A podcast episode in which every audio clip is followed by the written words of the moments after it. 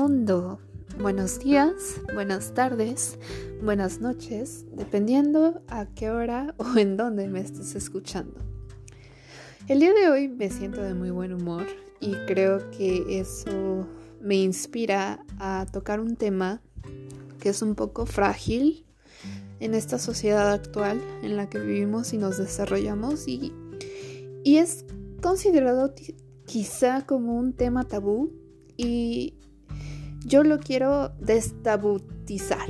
O sea, yo quiero hablar de él porque creo que es algo con lo que vivimos diario y yo, no sé ustedes, pero yo estoy cansada de lo mismo.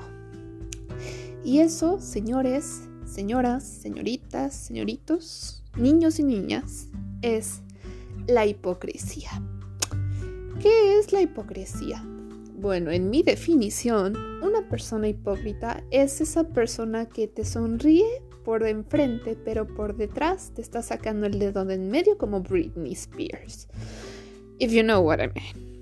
O sea, es esa tipo o tipo o típica persona que viene y te dice, ¡ay, qué linda eres, maldito perro! Ya sabes, o sea, esa sonrisa de dientes compungidos que simplemente pues te hacen ver que la gente es fake, es falsa, o sea, no es real, no es genuino. Y a veces me he topado en situaciones donde me han dicho, Vivian, es que tu lenguaje, tus formas, y sí, o sea, por algo hay protocolos, la sociedad funciona, sí, hay reglas. Por eso está el, el derecho y el ser, el deber ser y todo eso. Sin embargo, putting away all that stuff, o sea, separándolo, yo considero que una persona que no es real a sí misma nunca va a poder ser real con los demás. Y eh, la hipocresía yo siento que es la falta del amor propio. ¿Por qué? Si nos ponemos a pensar, una persona hipócrita simplemente se va a comportar de diferente forma con todas las personas a su alrededor. ¿Por qué? Porque no se es fiel a sí misma.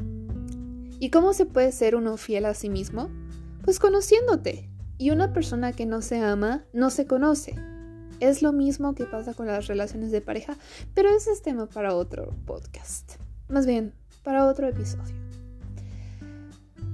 Para mí, por eso es tan importante y por eso siempre me hicieron tanto, tanto énfasis ámate, ámate. Pero ¿saben? Estoy tan harta de que la gente me diga, es que no te amas, es que ¿por qué no te conoces? Es que tú decides, es que tú, tú, tú, tú, tú.